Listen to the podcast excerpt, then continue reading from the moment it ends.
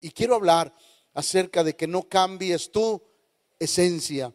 La esencia de nuestra vida no puede cambiar. Jesús, Jesús lo dejó muy palpable en su palabra cuando él nos enseñaba esto en Lucas capítulo 14 versos, versos 34 y 35. Escuche la palabra de Dios porque es impresionante. Dice, buena es la sal, mas si la sal se hiciere insípida, ¿con qué se sazonará? Ni para la tierra, ni para el muladar es útil. La arrojan fuera, el que tiene oídos para oír, oiga. Si la sal pierde su esencia, ¿no sirve? Para nada. Dice el Señor que ni siquiera para echarla en la tierra, ni para el muladar, o sea, no sirve para nada. Es, es importante entender que cuando algo pierde su esencia, pierde el objetivo con el que fue creado, diseñado y todas esas cosas. Oí, esta pequeña historia de un maestro oriental y un alacrán. Dice la historia que un maestro oriental iba, iba caminando por un camino muy bonito al lado de un río. Y uno de los árboles que estaban junto al río, sus ramas llegaban al río. Dice la historia que este, este maestro iba caminando cuando de pronto de una de las ramas cayó un alacrán. El alacrán cayó en el agua. El maestro, al verlo, inmediatamente corrió para sacar el alacrán. Dice la historia que cuando el maestro sacó el alacrán, el alacrán lo picó. Al sentir el fuerte piquete, lo volvió a soltar en el agua. Nuevamente el alacrán se estaba ahogando. El maestro volvió a meter su mano al agua, lo sacó y el alacrán lo volvió a picar. Cuando siente el fuerte piquete de un alacrán, el maestro lo vuelve a soltar. Y había alguien ahí por el camino que lo estaba observando, se le acerca y le dice, pero ¿por qué insistes en salvar ese alacrán si cada vez que lo sacas te quiere picar? El maestro no respondió nada. Dice la historia que agarró una de las hojas del árbol y con mucho cuidado en el agua tomó al alacrán, lo sacó y lo puso a salvo a tierra. El alacrán se fue. Este maestro voltea con esa persona y le dice, mira, te voy a decir por qué no dejé ahogar al alacrán. Porque no voy a cambiar mi esencia. Lo que yo soy no lo voy a cambiar simplemente porque el alacrán me picó. No voy a cambiar cómo soy solamente por tener una decepción. Voy a seguir siendo lo que soy, independientemente de la reacción de las demás personas el mensaje esta mañana es, no debemos de cambiar nuestra esencia. No importa lo que la gente nos haga, nos diga, nosotros amamos a Dios y eso quiero que siempre se vea reflejado en nuestra vida. Es decir, yo no voy a cambiar lo que Dios está haciendo en mi vida por otra cosa. Yo en la mañana les comentaba que eh, al recordar mi vida pasada, mi papá era estando bueno y sano, sin, ni un, sin ni una gota de alcohol, era el hombre más bello de esta tierra. Mi padre sin una gota de alcohol era el hombre más bueno de esta tierra, y se lo digo en serio. Mis hijos lo llegaron a conocer bueno y sano. Era el hombre más bueno que puede haber en este mundo. Pero cuando tomaba alcohol, era otro. Yo les decía a los hermanos, era el diablo en persona cambiaba su esencia. Hay cosas que cambian nuestra esencia. Y como creyentes hay cosas que vienen a nuestra vida para cambiar lo que somos. Por eso no podemos permitir que la esencia de Dios sea cambiada en nuestra vida. Nosotros tenemos que seguir amando al Señor en cualquier circunstancia de nuestra vida. La esencia de Dios no puede ser cambiada de nosotros. ¿Por qué? Porque hemos decidido amar a Dios en cualquier circunstancia de nuestra vida. Pero antes déjeme aclararle lo siguiente. Esencia no es apariencia. La Biblia dice que cuando eh, Dios desechó a Saúl, le dijo al profeta Samuel, ve a la casa de Isaí, porque yo me he provisto rey para Israel. Eh, eh, Samuel va a la casa, él le dice, tráeme a todos tus hijos. Y lo primero que hace, primera de Samuel 16, 7, le presenta a su hijo Eliab, el más alto, un hombre con un porte increíble. Diga conmigo, un porte de rey. Tenía un porte de rey. Entró un hombre alto, fornido, buena apariencia, pero mire lo que Dios dijo. Jehová respondió a Samuel, no mires a su, ni a lo grande de su estatura, porque yo lo desecho. Porque Jehová no mira lo que mira el hombre, pues el hombre mira lo que está delante de sus ojos, pero Jehová mira.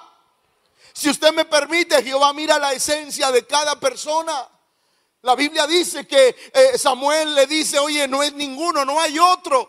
Bueno, pues es que falta uno. Y mire lo que dice la palabra de Dios. Entonces dijo Samuel a Isaí, estos son todos tus hijos. Y él respondió, queda un el menor que apacienta las ovejas. Y dijo Samuel a Isaí, envía por él, porque no nos sentaremos a la mesa hasta que él venga aquí. Envió pues por él y le hizo entrar y era rubio, hermoso de ojos y de buen parecer. Entonces Jehová dijo, levántate y úngelo porque este es, wow, la esencia. Diga conmigo, la esencia. Iglesia, Qué bueno que buscas dones, talentos, servir al Señor, pero lo primero que debes de buscar es la esencia de Dios en tu vida. Que Dios esté en tu vida, que Dios sea pleno en tu vida y lo demás, lo demás viene por añadidura. Nunca se le olvide que lo más importante en nuestra vida es la esencia que Dios está trabajando en nuestra vida. Ahora, escuche, ¿cómo es la esencia de Dios en nosotros? Porque cuando Dios viene, diga conmigo, cuando Dios viene a la vida, Él espera algo de nosotros. Va de nuevo, cuando Dios viene a nuestra vida, Él espera algo de nosotros.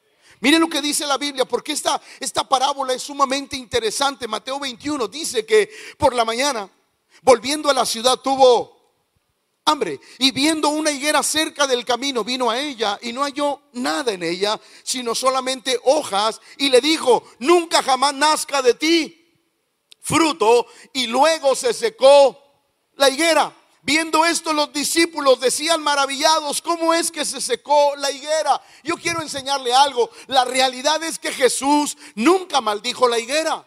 La Biblia no dice que Jesús expresó y dijo, te maldigo. Nunca la no hay una palabra bíblica, no hay un pasaje que nos ilustre que Jesús la maldijo. Pero ¿qué hizo? Ahí va. La higuera no fue diseñada para dar sombra. La higuera fue diseñada para dar fruto. La esencia de la higuera no era que alguien viniera y se pusiera sobre su sombra. La esencia de la higuera era que tenía que dar. Ahora escuche, cuando Jesús se acerca, y busca porque había hojas, busca fruto y no lo haya, me, suena un poquito lo que dice el evangelista Marcos 11:13 y nos dice algo interesante. No era tiempo de higos. Entonces, ¿cómo el Señor se acerca a una higuera cuando él sabía que no era tiempo de y el Señor le dice, nunca jamás nadie tome de ti fruto y la higuera se seca. Ahora, hay que hacer la siguiente aclaración. En Palestina, cuando llega la primavera y aparecen los primeros hojas de las higueras, estas vienen acompañadas por unos pequeños nódulos o botones comestibles. Si estos pequeños higos no aparecen en ese tiempo, esto indica que el árbol, a pesar de tener hojas, será y no producirá nada. Es decir, Jesús se acercó no porque quería encontrar higos, sino porque quería encontrar esos botones, esos nódulos para él alimentarse, que no era propiamente la fruta que daba la higuera, pero era algo que se podía comer. Cuando él llega y ve que no sucede, Jesús dice, nunca, nunca jamás nadie coma de ti fruto y se y se... Ahí va, pregunta para la iglesia. ¿Por qué se secó? ¿Por qué se secó? Quiero que escuche. La higuera se secó no porque Cristo la maldijo, porque nunca la maldijo. Él simplemente dijo, como no vas a dar fruto, vas a ser estéril. Nunca jamás nadie coma de ti. La esencia de la higuera era dar. La esencia de la higuera era dar. Y como no cumplía con la esencia, se secó. Nosotros como cristianos, cuando no tenemos la esencia de Cristo, ¿qué va a pasar con nuestra vida? Nos vamos a secar. Por eso la esencia de Cristo es sumamente importante en nuestra vida. Que la esencia de Dios venga sobre nosotros. Porque Jesús dijo, todo pámpano que el mí lleva, lo quitará. Y todo aquel que lleva fruto lo limpiará para que lleve más. Porque el deseo de Dios es que la esencia de Él perdure en nuestra vida. Es más, ahí va, vamos a entendernos poco a poco. Jesús dijo, si alguien te hiere en una mejilla, ¿No se le hace absurdo eso? Que nosotros tengamos nosotros, porque somos cristianos, tengamos que dejarnos. ¿No se le hace injusto que porque amo a Dios yo tenga que soportar muchas injusticias de las personas? Claro que sí, pero ¿sabe que Jesús dijo? No quiero que pierdas tu esencia. Quiero que permanezca siendo la misma persona que yo estoy transformando y que nada de afuera impacte en tu interior, porque el interior está sellado por el Espíritu Santo. Entonces, ¿qué es lo que Dios nos quiso decir? Cuida tu esencia. Nada de afuera debe de tener el poder de transformar lo que está dentro de nuestra vida. Ahora, déjeme decirle algo, iglesia. Si algo de afuera cambia tu interior, es que quien está en tu interior no está tan firme. Va de nuevo. Si algo de afuera cambia tu interior, quiere decir que el que tienes en tu interior no está tan firme en tu vida. Porque si Cristo está firme en mi vida, nada me va a hacer cambiar de amar, de adorar y de seguir a Jesucristo. Por eso, qué tan importante es mantener la esencia de Dios en nuestra vida. Y la Biblia nos relata una historia muy impresionante. Oh, que cuando yo la leo es una inspiración de fe para mí. La Biblia habla de un hombre llamado Naamán, un general del ejército. Y este hombre era un hombre poderosísimo. Diga conmigo, poderosísimo. Era un hombre que conocía y sabía todas las, las, eh, reglas de, de, un ejército. Y vamos a leerlo, Segunda de Reyes, capítulo 5, versos del 1 al 4. Naamán, general del ejército del rey de Siria, era varón grande delante de su Señor. Y lo tenía en alta estima, porque por medio de él había dado Jehová salvación a Siria. Era este hombre valeroso en extremo, pero... Y de Siria habían salido bandas armadas y allí habían llevado cautiva de la tierra de... O sea, habían destrozado Israel. Habían llegado a Israel, habían hecho guerra a Israel, habían ganado, habían matado mucha gente y algunos se los llevaron de esclavos. Esa era, ese era el relato de, de, Segunda de Reyes. La Biblia dice que llegaron bandas armadas y habían llevado cautiva de la tierra de Israel a una muchacha la cual servía a la mujer de... Y eso es impresionante porque mientras nosotros leemos nos damos cuenta que a esa muchacha, escúcheme, le mataron a sus padres y a su familia. Porque dice la Biblia que llegó Naamán con su ejército y arrasó con Israel. Le mataron a su familia, le mataron a sus padres, la llevaron cautiva y todavía la, la pusieron a servir en la casa de la esposa de Naamán. Yo pregunto, ¿Cómo debería de estar el corazón de esa muchacha? Dolido, amargado y quizás diciéndole, Señor, que se muera de la lepra. Porque ese es un corazón que no tiene la esencia de Dios. Por eso, ahí le va, iglesia, está aquí. ¿Cómo reaccionas cuando te pasa algo malo? ¿Cómo reaccionamos cuando nos pasa algo no agradable? ¿Cuál es la esencia de nuestra vida? La muchacha tenía toda la razón de odiar a Namán. porque le había matado a su familia, le había llevado esclava.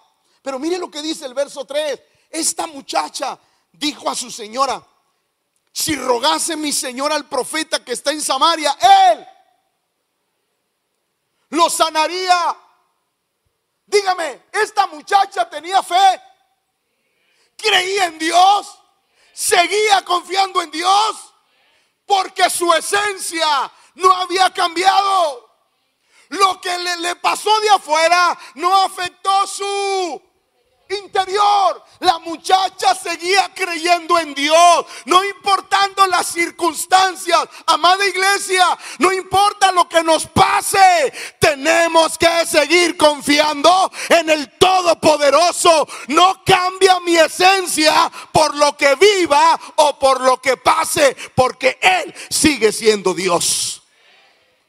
Cuando la iglesia entiende la muchacha tenía muchas cosas para no declarar al profeta o para no declararle a la esposa de Naamán que él podía ser sano. Tenía muchas cosas para decir que se muera de la lepra, pero la muchacha tenía una una esencia diferente que a pesar de lo que estaba viviendo, ella sabía que podía seguir confiando en Dios. Y ahí le va, cuando su esencia no cambió, sino que su esencia se mantuvo, esa esencia cambió su condición. Porque yo le aseguro que cuando Naamán regresó sano, esa muchacha dejó de ser esclava. ¿Por qué, pastor? Porque no podemos cambiar la esencia de nuestra vida. Si rogase mi Señor al profeta que está en Samaria, Él lo sanaría de su lepra. No podemos cambiar la circunstancia de nuestra vida a pesar de todas las razones que pueda haber. Le mataron a su familia, se la llevaron de una de su ciudad natal. Era esclava de aquel que invadió Israel. A veces, iglesia, tenemos muchas circunstancias. ¿Por qué dejar de amar? ¿Por qué dejar de servir? Hay muchas circunstancias. Porque es más, hasta renegar de Dios. Pero nuestra esencia la esencia de nosotros como creyentes es Todas las cosas ayudan a bien a los que conforme a su propósito son llamados. Nada cambiará la esencia de Dios en mi vida. Es decir, yo me voy a mantener firme delante del Señor. Por eso la iglesia tiene que aprender que tenemos que mantener la esencia de nuestra vida, lo que Dios está haciendo en nuestra vida. Santiago lo decía de esta manera, y al que sabe hacer lo bueno y no, lees. Es que hay que mantener la esencia de nuestra vida. No importa lo que te hagan. Es más, Jesús dijo que al que te maldice, tú lo... Porque Dios no quiere que cambies tú. Si alguien te maldice, tú bendícelo. Bendícelo porque ese es el deseo de... Porque eso es mantener nuestra esencia y no dejar que el mundo cambie nuestra esencia. Esa muchacha pudo cambiar su esencia y decir, confía en ti Dios, confía en ti. Me mataron a mi familia, me llevaron como esclava, vivo mal. Es decir, cambió su esencia y la esencia pudo cambiar y pudo tornarse en amargura. Pero la esencia de un cristiano, de un verdadero creyente, lo llevará de gloria en gloria porque seguimos esperando en aquel que todo lo puede nuestra vida. Diga conmigo, mi vida no puede cambiar. Ahí va, se lo voy a demostrar. Cuando usted se equivoca, la riega, se le chispotea delante de su familia, su familia, ¿qué le dice? No le saque. ¿Qué le dice? Mm, ¿Y eso que eres? Cristiano. Ahí va. ¿Qué atacan en tu vida? La esencia de Dios en ti. Lo primero que el mundo quiere destruir en nosotros es la esencia de Dios. Va de nuevo porque quiero que la iglesia lo entienda.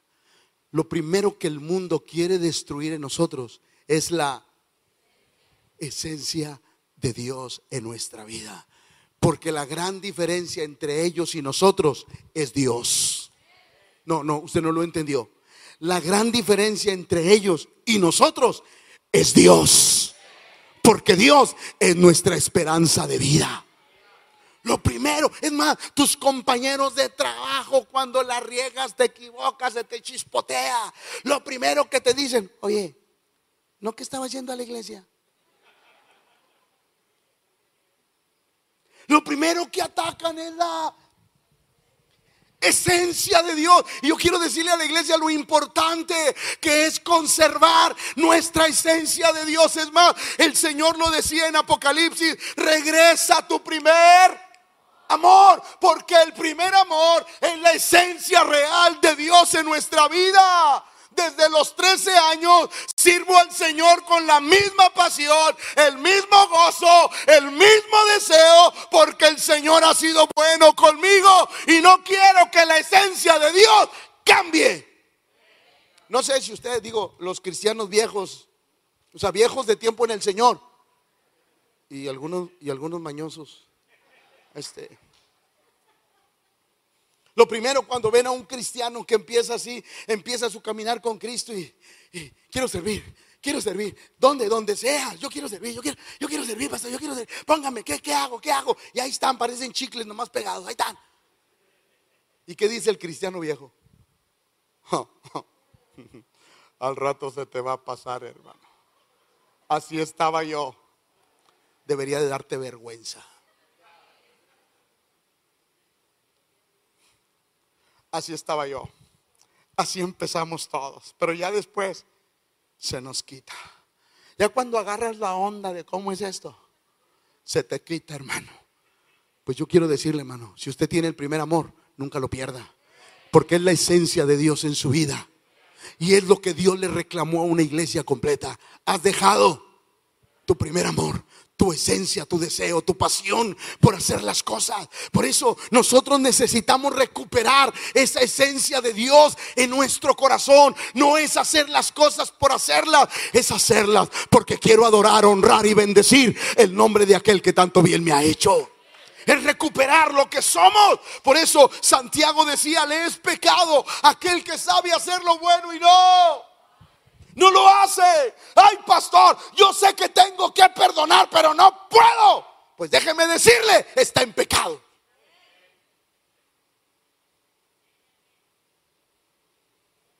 No respire para saber que está vivo. Sí. ¿Qué no dice Santiago que el que sabe hacer lo bueno y no lo es pecado? Sí. Pastor, es que no puedo perdonar. No me olvido del insulto, de la ofensa pastoril. Y no puedo. Pues yo quiero decirle que está en pecado. Y los pecadores no van al cielo. ¿Por qué? Porque usted sabe hacerlo y no lo... Algo le cambió su esencia. Algo le cambió la esencia de Dios en su vida. Por eso el apóstol Pablo batallaba con la iglesia de Galacia y él dice, hijitos míos, por quienes vuelvo a sufrir dolores, hasta que, hasta que Cristo sea formado en vosotros. Es decir, voy a llorar por ustedes, voy a estar con ustedes hasta que la esencia de Dios sea visible. Hasta que cuando alguien te insulte, tú no le digas, soy cristiano, soy cristiano, pero ¿qué onda? Sí, o sea, el apóstol, el apóstol está diciendo, voy a estar con usted hasta que cuando alguien te dañe, tú no lo maldigas hasta que lo bendigas, porque entonces Cristo está siendo formado en tu vida de tal manera que tú no regresas maldición por maldición, sino que la transformamos y cuando recibimos maldición de nuestro interior sale lo que hay, bendición para todos. Usted no puede dar lo que recibe. Usted tiene que transformarlo en bendición. Va otra vez. Usted no puede dar lo que recibe. Porque si usted da lo que recibe sería como la otra persona. Usted tiene que dar algo diferente. ¿Por qué, pastor? Porque Cristo vive en nosotros. Y cuando uno entiende que la esencia de Dios es más importante, el apóstol Pablo luchaba con la iglesia. Vuelvo a estar de parto, dolores, a gritar, a llorar, porque alguien te ofendió y tú se lo regresaste. Alguien te sacó la lengua y tú... Mm". Sí, porque no has querido cambiar las malas costumbres, los malos hábitos, no los has querido cambiar. Es decir, hay una influencia negativa en tu vida, no has cambiado la esencia, algo te pasa afuera, tienes un tiempo de escasez y ya no quieres venir a la iglesia, tienes un tiempo de enfermedad, ya no quieres venir a la iglesia, tienes problemas de familia, ya no quieres venir a la iglesia, tienes problemas de matrimonio, ya no quieres venir a la iglesia. ¿Por qué? Porque lo de afuera afecta a tu... Cuando el interior debe de afectar Él. Porque eso es Cristo en nuestra vida. Que el interior, lo que hay aquí adentro, empiece a afectar todo lo que nos rodea. Porque cuando tú tengas una sustancia buena de Dios, yo te aseguro que las cosas a tu alrededor van a cambiar. ¿No se ha fijado que nosotros le decimos a la iñora? Iñora quiere decir esposa, princesa, reina del hogar. Cambia tú y cambio yo. Es que no se trata de eso. Si usted se ama, usted no va a esperar que la otra persona cambie. Va de nuevo. Si usted se ama, usted no va a esperar que la otra persona cambie. Usted va a cambiar. Y su cambio va a traer bendición a todo lo que esté a su alrededor. Ah, no, no. A ver, vieja, vamos a hacer un trato. Un trueque, porque así es la vida del Señor. Yo cambio, pero también tú cambias. Y si tú no cambias, pues yo no cambio. O sea, que si ninguno cambia, va a seguir el hogar como perros y gatos.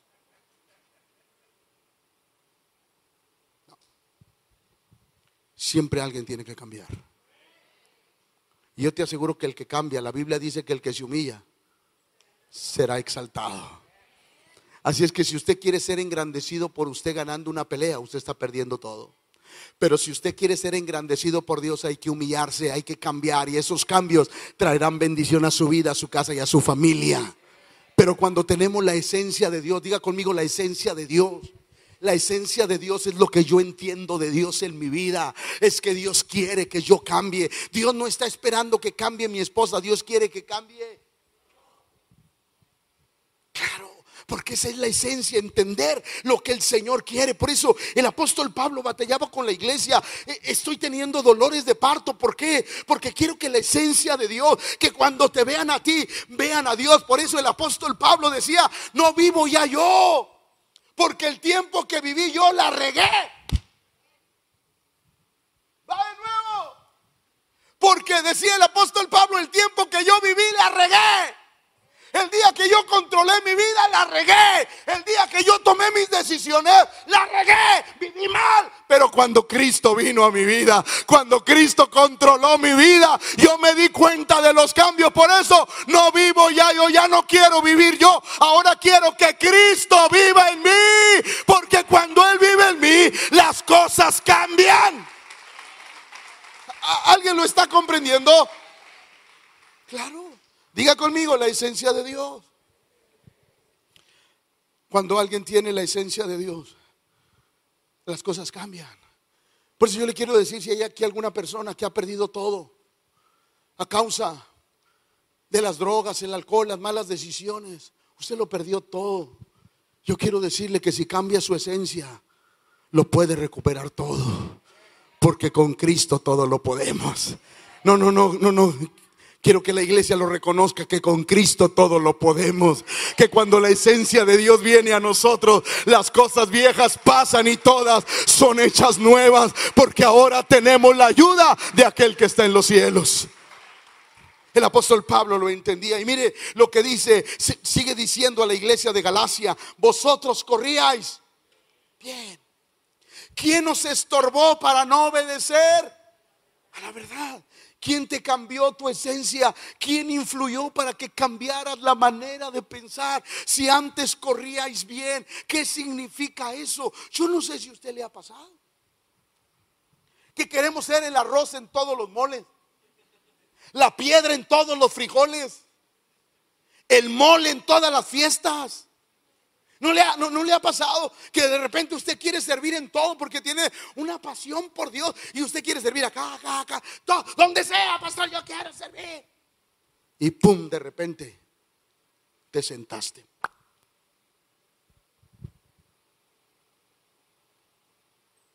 Y el apóstol Pablo decía, ¿quién te estorbó?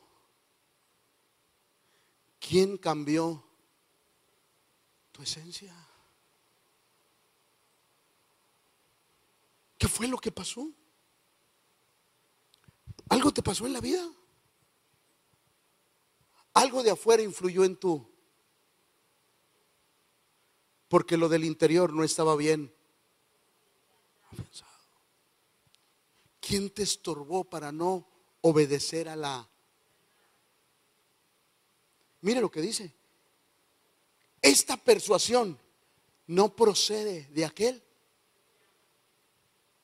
Ahí va. Le quiero decir algo que no dije en la mañana, pero ahí va. Es que los de la mañana no me caen tan bien, no sé por qué. Digo, son bien cooperadores, pero no, no me caen tan bien. Ustedes me caen bien chido. Ahí va. Esta persuasión no proviene de aquel que os. Ahí va, iglesia, iglesia. Va para todos. Sóbese, sóbese, le doy chance. Tres segundos para que se sobe. Uno, dos, tres, ni modo, el que alcanzó, alcanzó, va.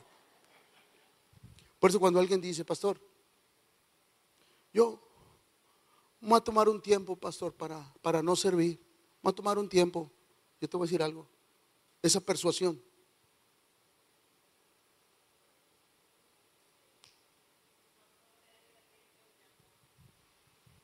Si el que te llamó quiere que sirvas.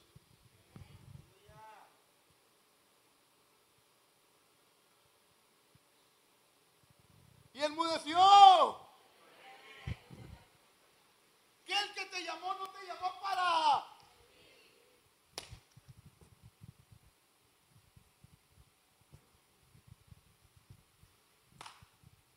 O esa mentalidad no proviene de... Porque sería contradictorio que a mí me pida que le sirva si soy su hijo y que a cualquiera de ustedes le diga a Dios, siéntate, mi hijo, descansa, estás cansadito, ojeroso, cansado, sin ilusiones.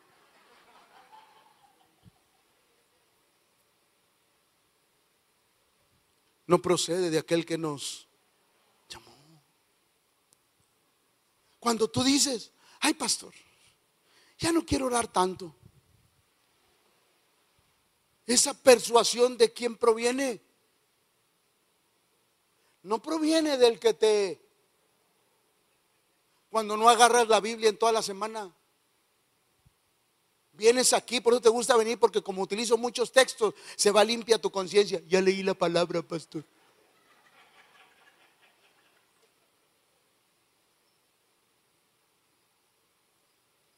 Si no lees la Biblia toda la semana y te sientes bien, no creo que el que te dice que lea su palabra te persuada que no lo hagas. Cuando Él te dice, escudriñala. O sea, si Dios te dice, escudriñala, y tú te sientes bien porque en una semana no la leíste, no es Dios el que te está haciendo sentir bien.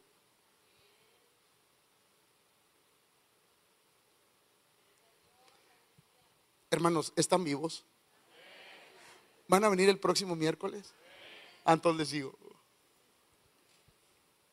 esta persuasión no procede de aquel que os llama. Un poco. Un poco. Leuda.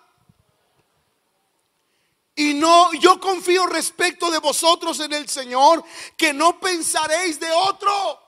Mire el apóstol Pablo lo que le está diciendo a la iglesia. Yo confío que nadie, Grecia, te va a hacer cambiar de opinión. O sea, no eres tú, te estoy poniendo como ejemplo porque estás joven todavía como para haber vivido ahí, ¿verdad? Pero, sea, Dios te dice, eh, yo confío, Grecia, en que nadie, nadie, nadie, nadie, nadie te va a hacer cambiar de opinión. Ni por más halagos que recibas de la iglesia, canta como un ángel. Más que no se ha bajado del cielo. Ay, ay, pastor, cuando Grecia canta, hasta se me enchina el cuerito, pastor. Digo, qué bueno, gloria a Dios por eso. Pero tú ubícate. ¿O no? Porque si quieres que Dios te siga usando los pies. Y es una garantía que Dios nos va a seguir usando. Pero mire lo que dijo el, el Señor. Un poco de levadura leuda toda la masa. Yo confío respecto de vosotros en el Señor, que no pensaréis de otro. O sea que el apóstol Pablo decía que, Grecia, que la manera en que te he enseñado prevalezca.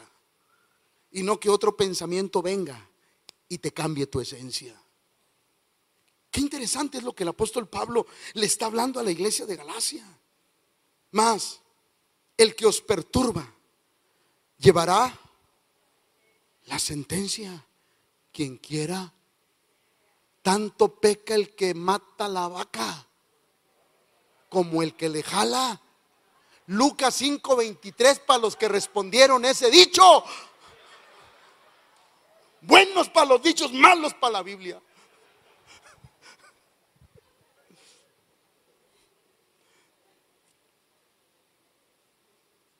Cuando, cuando mi esposa y yo iniciamos, siempre, siempre, desde siempre hemos servido.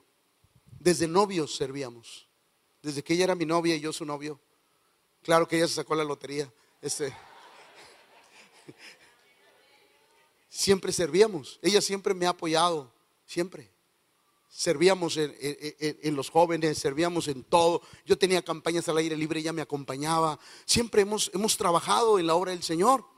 Cuando nos casamos, seguimos trabajando en la obra del Señor.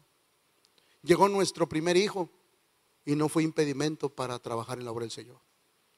Llegó nuestra segunda hija, no fue impedimento para servir en la obra del Señor.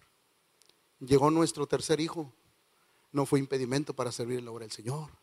Llegó nuestra cuarta hija, como yo le digo, el pilón. Y nunca fue impedimento para servir al Señor. Nos llegamos de ir aquí a las 2 de la mañana con todos dormidos en el carro. Y al día siguiente levántate a la escuela y levántate al trabajo. Pero todo lo hicimos con gozo. Porque, escúcheme, nada, diga conmigo, nada cambió el modo de pensar. Diga conmigo, nada puede cambiar tu modo de pensar. De pronto cambia nuestra esencia. La esencia no puede cambiar. ¿Cuál era la esencia de nosotros servir en la obra del Señor? Ni mis hijos la pudieron cambiar. Porque yo dije, servimos con ellos. No sabemos cómo le vamos a hacer, pero vámonos. Y ahí agarramos a los cuatro y vámonos a la obra de Dios, a las campañas, a los cultos, a donde quiera. Vámonos. Porque nada va a cambiar la esencia de Dios en nuestra vida. Hermano, que nada cambie tu esencia. Que lo que Dios ha hecho en tu vida, Él lo continúe haciendo. Y que nada te detenga para que Dios siga obrando en tu vida. Mire lo que dice Ezequiel 28, 17, hablando del príncipe de Tiro. Escúchelo. Se enalteció tu corazón a causa de tu hermosura. Cuando, cuando habla de hermosura, no está hablando de un, de un bello rostro, de un bello cuerpo. No, no. Él está haciendo alusión a la grandeza que Dios le había dado en aquella región. Que Dios le había dado una, una, grandeza delante de todos los reyes. Él decía, se enalteció tu corazón a causa de tu hermosura. Corrompiste tu sabiduría a causa de tu esplendor. Y dice Dios, yo te arrojé por tierra delante de los reyes, te pondré para que miren. Ahí va.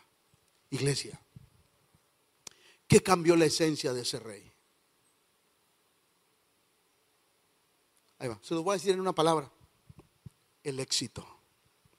El éxito es bueno, pero también es peligroso cuando no sabemos manejarlo. Por eso yo quiero decirle a cada persona que está aquí, si Dios te bendice, dale gloria a Dios. Pero no te olvides que el que te abrió las puertas fue el de arriba. Si Dios te bendice grandemente, nunca te olvides de darle la gloria a Él y de reconocer que todo lo que tienes y todo lo que eres se lo debes a Él. Alguien me dijo en una ocasión, pastor, ¿y por qué yo le tengo que agradecer a Dios si Dios no trabaja por mí? El que trabaja soy yo. Ah, ok. Nomás que si el día hoy dice Dios, como le dijo aquel hombre, necio, esta noche vuelven a pedir tu alma. Si esta noche vuelven a pedir tu alma, Él tiene la última palabra. Así es que todo se lo debes a Él. Está claro, iglesia. Este hombre lo perdió todo porque el orgullo empezó a venir a su vida. Me encanta cómo lo describe Jeremías en Lamentaciones. Escúchelo, cómo se ha ennegrecido el, el oro. Como el buen oro ha perdido su brillo. Las piedras del santuario están esparcidas por las encrucijadas de todas las calles. Los hijos de Sión, preciados y estimados más que el oro puro, como son tenidos por vasijas de barro, obra de... Porque perdieron su... ¿Cómo se ha ennegrecido el oro? El oro ennegrecido, uno lo ve y no lo valora. ¿Por qué? Porque perdió su... Hermano, ¿Qué te hizo perder tu brillo? Hey, le estoy hablando que le hizo perder su brillo, su esplendor, su pasión, su deseo de amar a Dios con todo el corazón, que le hizo perder ese deseo de estar en la casa del Señor. Por eso hoy es un buen tiempo para recobrar la esencia de Dios en nuestra vida y decirle a Dios, nada de lo que me pueda pasar me va a apartar de tu presencia, porque he experimentado las bendiciones de Dios en mi vida. Tenemos que cuidar que nada cambie la esencia de Dios en nuestra vida. Mire lo que lo dijo el Señor en Mateo. Un poco después acercándose los que por ahí estaban, dijeron a Pedro, verdaderamente tú eres de ellos porque aún tu manera de hablar te descubre. Entonces él comenzó a... Y a jurar, no conozco al hombre. Y enseguida cantó el gallo. Y Pedro se acordó que defraudó Aquel que le había hecho bien cambió su esencia por temor. Pueden venir cosas a nuestra vida, iglesia, pero no podemos cambiar porque el Señor prometió estar con nosotros todos los días hasta el fin del mundo. Y Él estará en nuestros buenos momentos como en nuestros malos momentos. Él estará con nosotros. No cambies tu esencia. Que tu esencia sea la misma y que siempre ese deseo por servir al Señor siga en tu vida. ¿Cuántos recuerdan las cinco vírgenes fatuas que cambiaron su esencia? El mismo Lucifer cambió su esencia, Judas cambió su esencia, Saúl, Ananías y Zafira, y, y la lista puede seguir de personas que cambiaron la esencia de Dios en sus vidas. Por eso es importante y uno tiene que cuidar mucho eso. Mateo dice eso. No todo el que me dice Señor, Señor, entrará en el reino de los cielos, sino el que hace la voluntad de mi Padre que está en los cielos. Muchos me dirán en aquel día, Señor, Señor, no profetizamos en tu nombre y en tu nombre echamos fuera demonios y en tu nombre hicimos muchos milagros. Entonces les declararé, nunca os conocí, apartados de mí, hacedores porque lo más importante no es echar fuera demonios ni sanar enfermos. Lo más importante es reflejar a Cristo en una sociedad que necesita ver a Dios. Y la única manera en que esta sociedad va a ver a Dios es a través de usted y de mí. No hay otra manera de que la sociedad vea a Dios. Sola es a través de los creyentes. Mire lo que dice Colosenses. A quienes Dios quiso dar a conocer las riquezas de la gloria de este misterio entre los gentiles, que es Cristo en vosotros la esperanza de gloria. Es Cristo en nuestra vida. Esa esencia debe de permanecer en nosotros. Quiero ir terminando. Siempre recuerdo el evento de Pablo y Silas. Después de predicar la palabra de Dios, después de hablar de Dios, después de compartir de Dios, la Biblia dice que los llevaron presos. Y se le dio una orden al carcelero y le dijeron, hey, llévalos al calabozo más profundo. Perdón por lo que voy a decir, al que huele más a orines, el que huele más a humedad, el que está descuidado, llévatelo. Allá, en lo más profundo, llévatelo.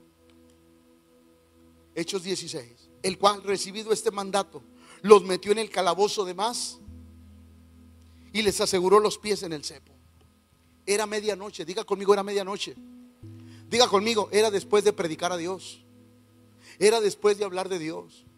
¿Cuántas personas después de que han hecho algo para Dios les sucede algo malo y lo primero que dicen es, ¿de qué sirve servir a Dios? Pastor, ¿de qué sirve buscar a Dios y ¿De qué sirve que yo vaya a la iglesia si acabo de venir del culto y encuentro esto en mi casa? Encuentro una mala noticia, encuentro algo que no me agrada. Pastor, ¿de qué sirve buscar a Dios si cuando yo más lo busco, más cosas feas me pasan? ¿Por qué, pastor? Ellos tenían mil cosas para decir. No voy a servir a Dios porque después de predicar me apresan y yo hubiera querido que Dios hubiera mandado un rayo, hubiera matado a los guardias y me hubieran dejado libre. Porque entonces yo diría, Dios está conmigo. Iglesia, yo quiero decirte algo. Aunque pasen cosas malas a tu vida, Dios está contigo. Va de nuevo. Aunque le pasen cosas malas a tu vida, Dios está contigo. Pablo y Silas fueron al calabozo, los encerraron, pusieron sus pies y sus manos en el cepo un instrumento de tortura.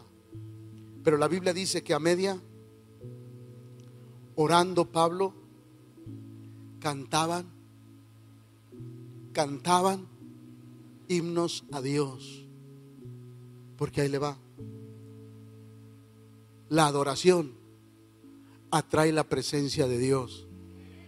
Las quejas alejan la presencia de Dios. Pablo y Silas decidieron hacer algo que era contrario a la razón humana. Porque dice la Biblia que los presos los, que los presos los, ¿a quién se le ocurre? Yo, yo creo, yo creo que si en esa cárcel, en esa cárcel, hubieran cantado la de Me caí de la nube que andaba, del profeta Cornelio Reina, yo creo que todos los presos la hubieran cantado. Yo creo que si hubieran cantado la del moño colorado, todos los presos lo hubieran, porque era algo. Hermanos que han estado en la cárcel por andar de chupirule. ¿Sí o no? Oían canciones y se ponían a cantar. Ahora resulta que todos son una bola de santos. Dios los bendiga a todos. Pero ahí va, ahí va. ¿Cuál era lo extraño? Lo extraño es que cantaban, cantaban. No se le hacía raro. Que los presos dijeran, oye estos locos, ¿a quién se le ocurre cantarle a Dios y mira dónde están? ¿Cómo se les ocurre cantarle a Dios? Porque si Dios existiera, ellos no estuvieran ahí. O sea, si Dios existiera, como ellos dicen, no estuvieran ahí, hombre. ¿A quién se le ocurre bola de loco? ¿Cómo se les ocurre cantar himnos? ¿Cómo se les ocurre hacer eso? Tan mal. Eso hubieran pensado. Pero la Biblia dice que ellos empezaron a cantar himnos a y los presos los oían así como, ¿qué pasó? ¿Por qué? ¿Por qué están cantando eso? Pero ellos sabían que la mejor adoración que podía salir, que ellos no se podían contaminar con la esencia del mundo, sino que la esencia de Dios era mucho más importante que cualquier cosa en la vida, que era necesario mantener la esencia de Dios. ¿Para qué? Para que la adoración surgiera efecto dentro de esa cárcel. La gente no entiende que Pablo y Silas estaban sacando lo mejor de sus vidas para cambiar las cosas en el exterior. Hermano, que las cosas de adentro, lo que tenemos adentro, cambie el exterior.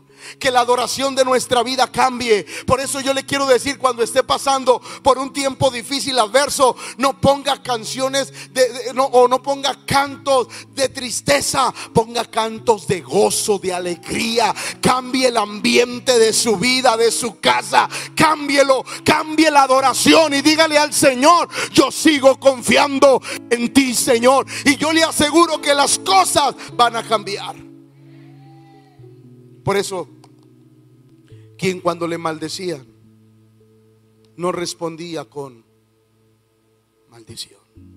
Cuando padecía, no amenazaba, sino encomendaba la causa al que eso es lo que Dios quiere. Quien cuando le maldecían, porque era más importante su esencia que lo que los demás pudieran decir. Por eso quiero terminar. Juan 10:30. Yo y el Padre. Yo y el Padre. Uno somos. ¿Cuántos son uno con el Espíritu Santo? ¿Cuántos son uno con Dios? Hermano, si nosotros estamos decididos a seguir a Cristo, a seguir a Dios, que nada cambie la esencia de lo que Dios ha hecho en nuestra vida. Que cuando alguien nos maldiga, nosotros lancemos una bendición. Que cuando alguien nos dañe, no devolvamos un daño, sino que volvamos una bendición. Quiero terminar con esto. Dice la historia que un hombre odiaba a su vecino por el simple hecho de ser buena persona. Un día le mandó un regalo, pero ese regalo eran flores echadas a perder, que ya el olor era horrible. Se lo mandó con alguien y le dijo, ten aquí te manda tu vecino. Aquel hombre lo sacó, olió aquel olor putrefacto, pero no dijo nada. Limpió aquel recipiente, lo lavó perfectamente, fue y compró rosas que despedían un olor precioso. Las envolvió y él personalmente fue y le llevó el regalo a su vecino. Su vecino al verlo le dijo, de seguro me traes lo mismo. No, ábrelo. Cuando lo abrió se quedó impactado porque eran rosas que olían o despedían un aroma precioso. Y el vecino le dice, pero ¿por qué tú me regresas eso cuando yo te di rosas echadas a perder? La respuesta fue clara, sencilla y tajante. Cada uno da lo que tiene en el corazón. Si nosotros tenemos a Cristo en el corazón, demos a Cristo a las personas, no otra cosa. Póngase de pie, por favor.